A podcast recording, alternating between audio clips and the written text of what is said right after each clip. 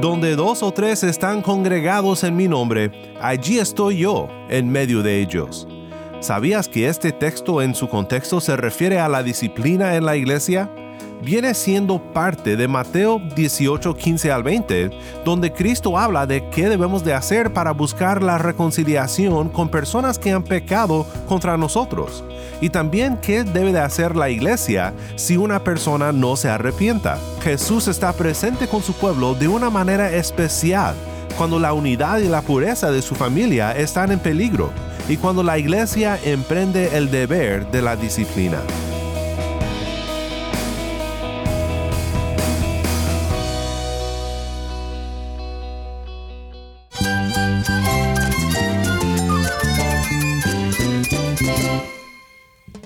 Cristo es mi todo. Cristo es el Rey del universo, es quien guía nuestras vidas. Él es grande y amoroso. Él es real. Solamente Jesucristo es nuestro Señor y Salvador. Es mi guía quien me fortalece. En Cristo Jesús hay esperanza, hay paz. Y nuestro Dios es un Dios de rescate.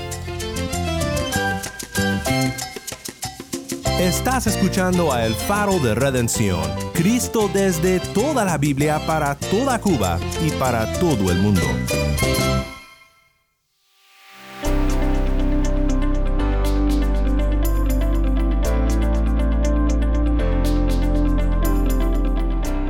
Hola, soy el pastor Daniel Warren. Gracias por acompañarme aquí en el faro. Hoy concluimos con nuestra serie titulada Textos fuera de contexto.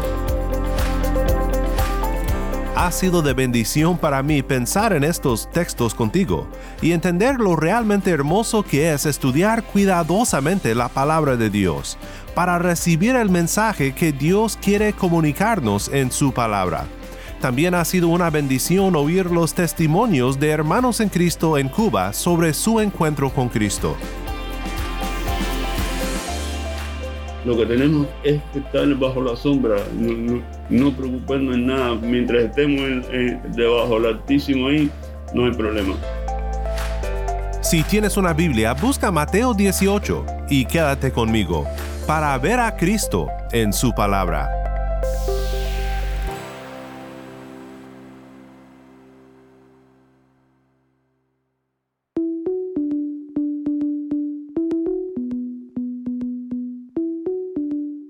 Hoy llegamos al final de nuestra serie Textos fuera de contexto.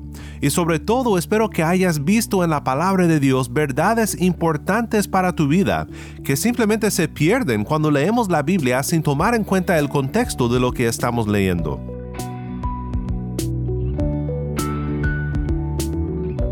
Nuestro texto fuera de contexto de hoy quizás sea el más común, el que más se toma fuera de contexto es aquel versículo donde Cristo dice en Mateo 18:20, donde dos o tres están congregados en mi nombre, allí estoy yo en medio de ellos.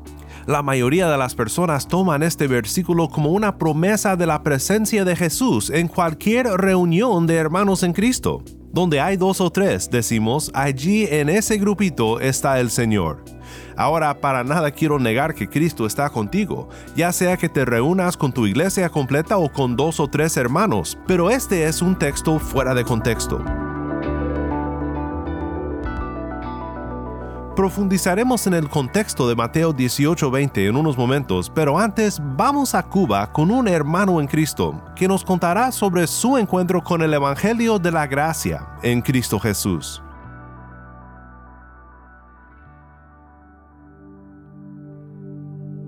Sí, hermano, buenos días. Eh, mi nombre es Luis Padrón, pertenezco a la Iglesia Internacional de Cristo. Yo conocí a Cristo, gracias a Dios, por una hermana que fue la que me predicó y yo sinceramente iba con otras intenciones. Cuando vi a la hermana, una hermana muy bonita, me agradó y cuando me invitó a, a ir a la iglesia, me entusiasmé, le dije, sí, yo quiero ir a la iglesia. Reconozco que yo iba con otras intenciones, pero cuando llego a la iglesia veo a Jesucristo y me impresionó. Y desde ese momento ya dejé de, de, las malas intenciones porque mis intenciones no eran buenas, lo conozco, pero Jesucristo es tan bueno, tan amoroso que me, cambió la mente al instante y, gracias a Dios ya llevo 10 años con la vista fija a, Cristo y yo le ruego todos los días que no perder de vista los, los milagros. ¿Qué cambios en su vida usted ha visto después que ha sido transformado por el eh, Evangelio? Yo he visto, bueno, lo que más me impresionó es que mi corazón ha cambiado, de, dejé de el alcohol, la droga, yo estoy limpio de droga, limpio de alcohol hace ya 12 años y todo se lo debo. Yo sin Cristo no, no sería nada. Todo se lo debo a Él. Y usted puede darle alguna palabra de aliento también a aquellas personas, a aquellos creyentes que han estado luchando con, su, con sus pecados pasados. Sí, como no. Eh, eh, yo, le, yo le aconsejo, le puedo decir a, los hermanos que están batallando, porque es una batalla muy, muy fuerte que, tenemos que librar, que, que no nos dejemos de, derrotar por el enemigo. El enemigo es muy astuto y, trata por todos los medios de, de sacarnos del camino. Pero tenemos que tener la vista fija siempre a, Cristo. Mirando a Cristo mm, es el arma que podemos utilizar también la oración. Cuando usted conoció al Señor eh, y empezó a asistir a la iglesia, eh, usted puede afirmar que el cuerpo, o sea, la iglesia como tal, como el cuerpo de Cristo, lo ha, lo ha ayudado a usted de alguna manera a, fortalecerse en el Señor. Sí, grandemente. Eh, yo diría que si nosotros, mm, los cristianos, el cuerpo de Cristo es muy, es muy, muy importante. Yo he tenido batallas que ha utilizado a un hermano, me ha, me ha apoyado, me ha guiado, no, hermano, eh, y siempre es muy importante estar en, contacto con, en comunión con los hermanos. ¿Y qué impacto eh, en las personas que, que, a ustedes les rodean, en sus amistades, en sus familiares, eh, ¿Qué impacto tuvo el hecho de que usted se haya arrepentido de, sus caminos pasados y haya aceptado al Señor? ¿Cómo se sintieron ellos? Bueno, eh, algunos me ultrajan, ¿no? En el sentido de que después que yo me dicen de que después que yo tanta droga que he fumado, que, eh, que tanto alcohol, eso no, no, no, quieren ver el cambio. Algunos que sí me dicen, Luis, yo te celebro porque has dado un cambio de, 180 grados. Yo le aconsejo a, algunos hermanos, hay, algunos, yo, yo me apoyo mucho en un salmo que es el Salmo 91, donde dice que el que el que habita, el que eh, al, al, abrigo del, del, Altísimo vivirá bajo la sombra del Omnipotente. Eso me inspira mucho. Es decir, que en esta batalla lo que tenemos es que estar bajo la sombra, no, no, preocuparnos en nada. Mientras estemos debajo del altísimo ahí, no hay problema. Podemos resistir. Ok. Bueno, muchas gracias por haber comenzado con nosotros. Gracias.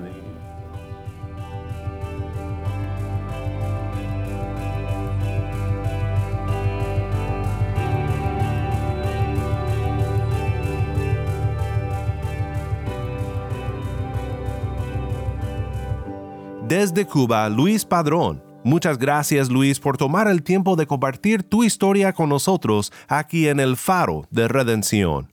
Oramos para que Dios te siga guardando en sus caminos.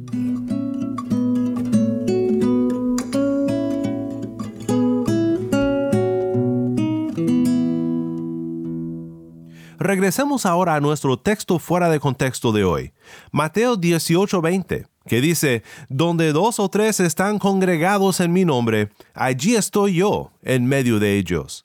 ¿Sabías que este texto en su contexto se refiere a la disciplina en la iglesia?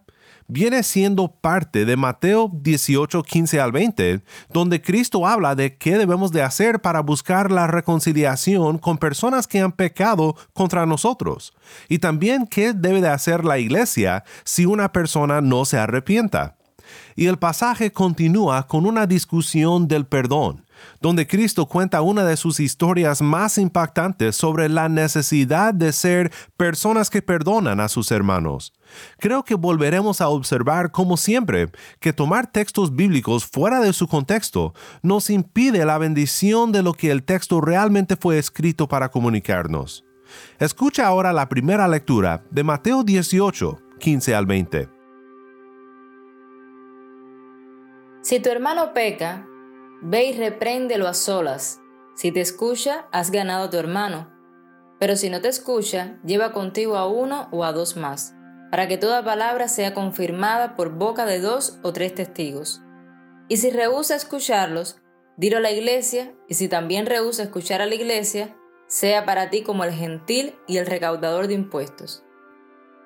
En verdad les digo que todo lo que ustedes aten en la tierra será atado en el cielo, y todo lo que desaten en la tierra será desatado en el cielo. Además les digo que si dos de ustedes se ponen de acuerdo sobre cualquier cosa que pidan aquí en la tierra, les será hecho por mi Padre que está en los cielos.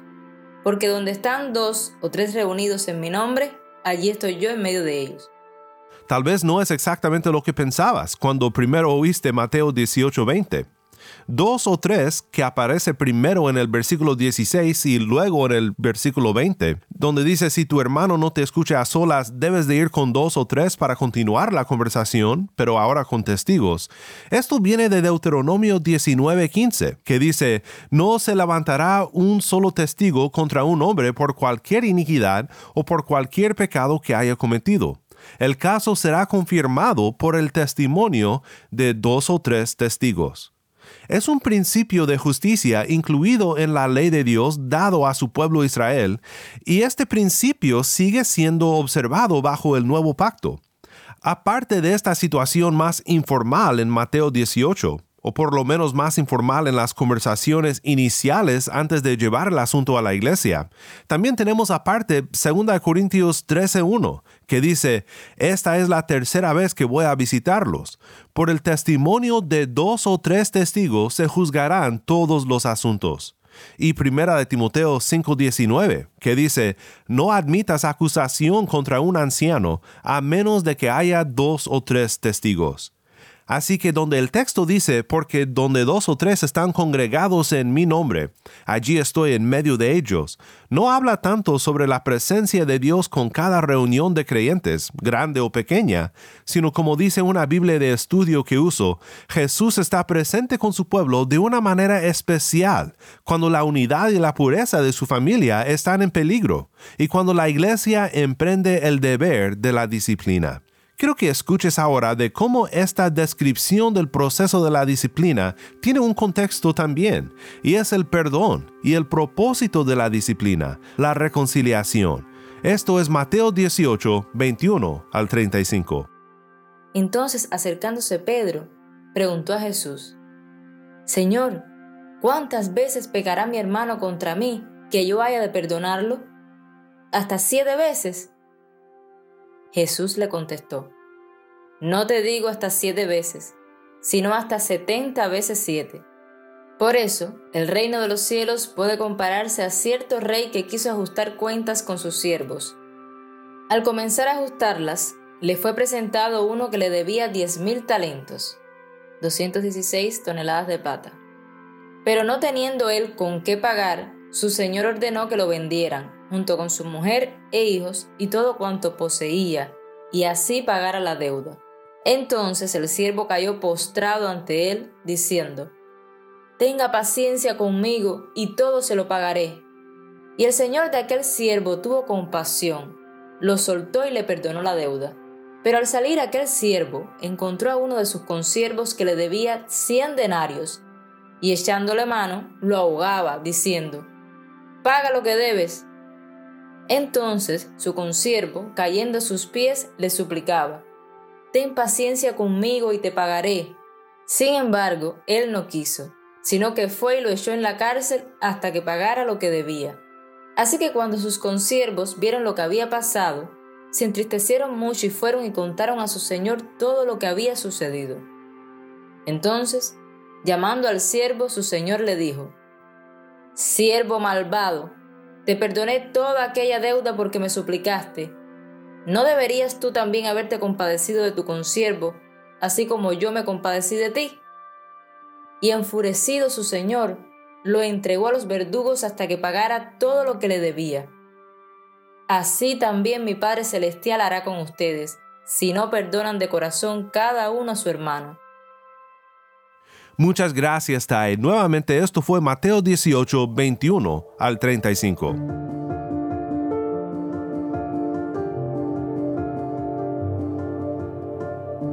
Vamos juntos una vez más ahora con nuestra hermana que nos acompaña con su historia desde Cuba.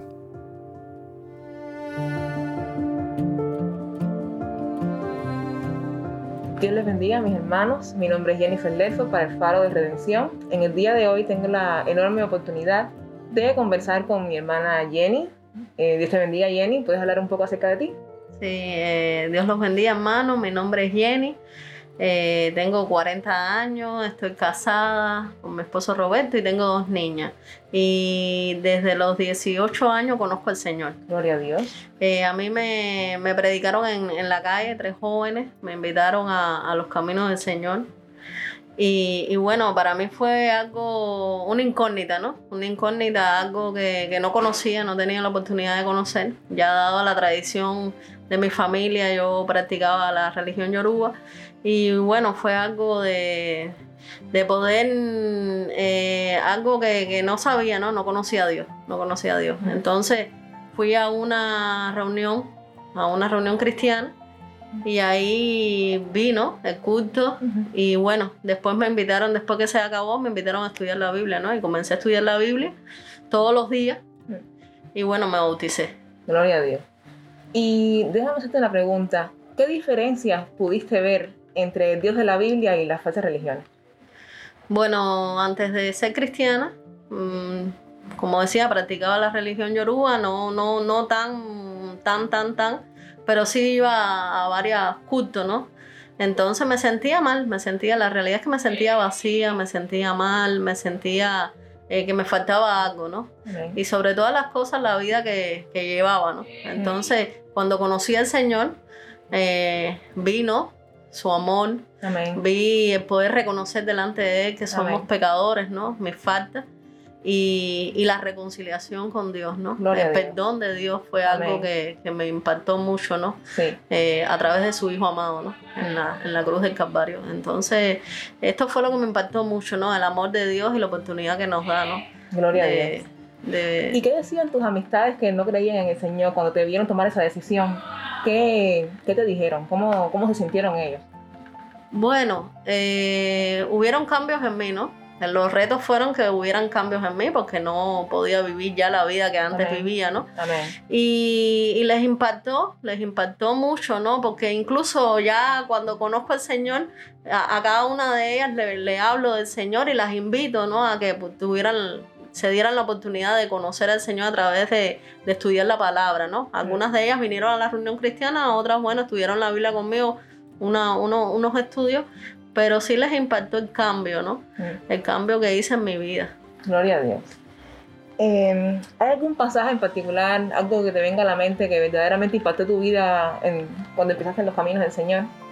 Bueno, fue el amor, la cruz de Cristo, ¿no? Amén. Cuando leía ya el, el Evangelio, eh, esa parte ¿no? de, de su sacrificio Amén. y su resurrección.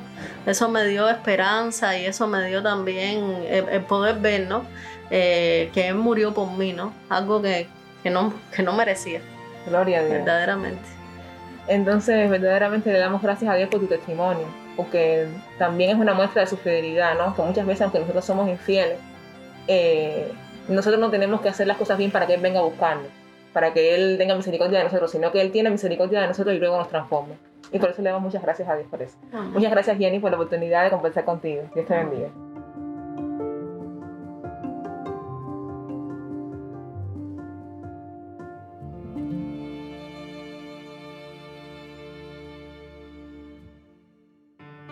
Soy el pastor Daniel Warren y esto es El Faro de Redención.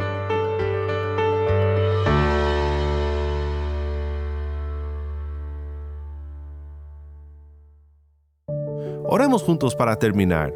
Padre Celestial, gracias por este tiempo que hemos podido compartir estudiando tu palabra y también celebrando tu obra en los corazones de hombres y mujeres en la hermosa isla de Cuba. Bendice, Padre, a cada uno que nos ha acompañado y ayúdanos a todos a ser cuidadosos con nuestra lectura y nuestra enseñanza de tu palabra. En el nombre de Cristo nuestro Redentor oramos. Amén.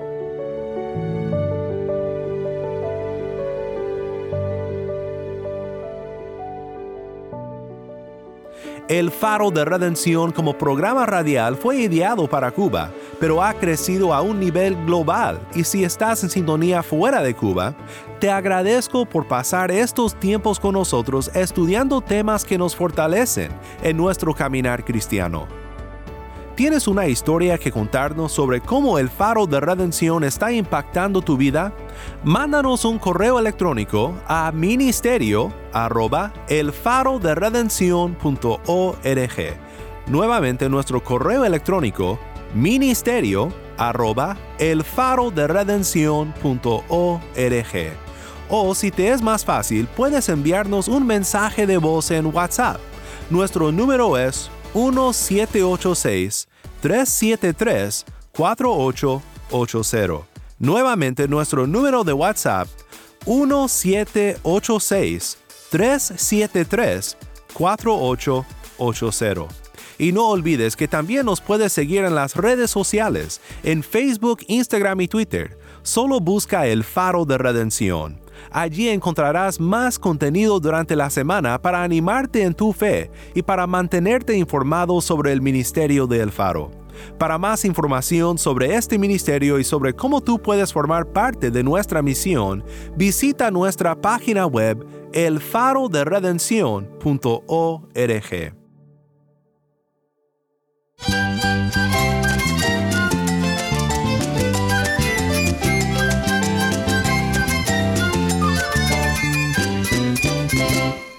Soy el pastor Daniel Warren. Te invito a que me acompañes la próxima semana para seguir viendo a Cristo en su palabra. La luz de Cristo desde toda la Biblia, para toda Cuba y para todo el mundo, aquí en el faro de redención.